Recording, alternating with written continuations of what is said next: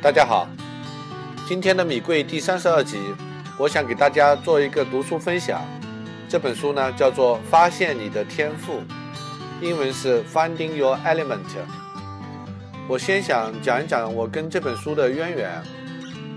首先呢，是因为我在做儿童教育嘛，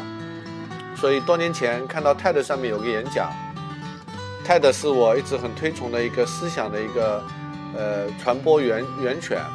啊，在泰德演讲上排名全球第一的就是一个英国的一个人，呃，叫 Ken Robinson。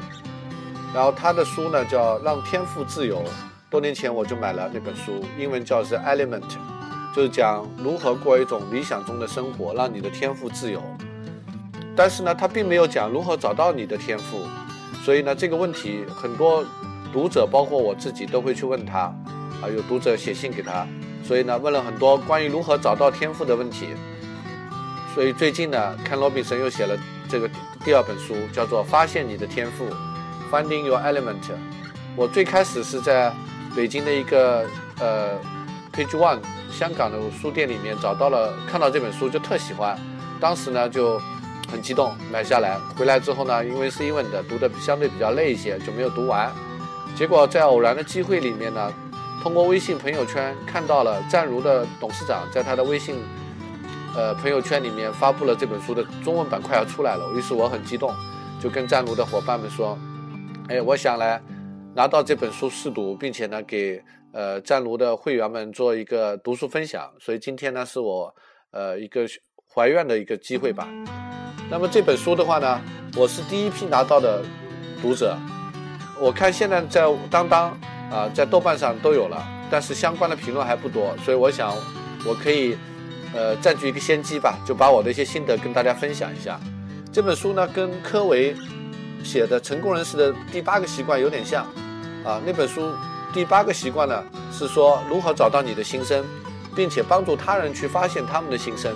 啊，所以我觉得这个天赋跟心声 （voice） 这个词是蛮像的。那读了这本书呢？呃，我可不是读了一遍啊，读了两遍以上，而且还做了笔记，啊，那么我的一个体会就是，他讲天赋这个 element 呢是三个圆环的一个交集，第一个呢是 passion，就是你到底对什么有热情，哪一些活动给你带来了能量，这个呢是叫做动机因素，就是 why，啊，说明了你想做什么，就是很多时候呢，我们的成功与否在于我们的热情在哪个方向上，第二点呢就是关于天分 talent。就哪些活动活动对你来说呢是轻而易举的，这个呢称为叫做擅长因素，就是 what 啊，说明了你能做什么。比如我擅长写作啊，我擅长做分享啊，我擅长忽悠人，这些都是我的天分。那最后一点呢叫态度 attitude，这个态度呢就是说对这件事情你有多想要，是一个方式啊，就 how 说明了你要怎么样去做这件事情。所以大家想象一下，你面前有三个大的圆环，第一个是热情，第二个呢是天分，第三个呢是态度。这三者的交集就是你的天赋啊！发现你的天赋，就是去找出这三者的交集，就是你想做什么，你能做什么，你有多想要，把这三个圆圈画好了，OK，找出来中间的这个交集就是你的天赋。那么这本书呢，写的是非常的棒。我有三句话，我记录下来了，作为我读书的一个启示。第一句话呢，就是生命是一段接一段的英雄探险之旅啊。我们从一个境地到了另外一个境地，虽然有一些恐惧，但这就是生命的本源，生命的本质是一段接一段的英雄探险之旅。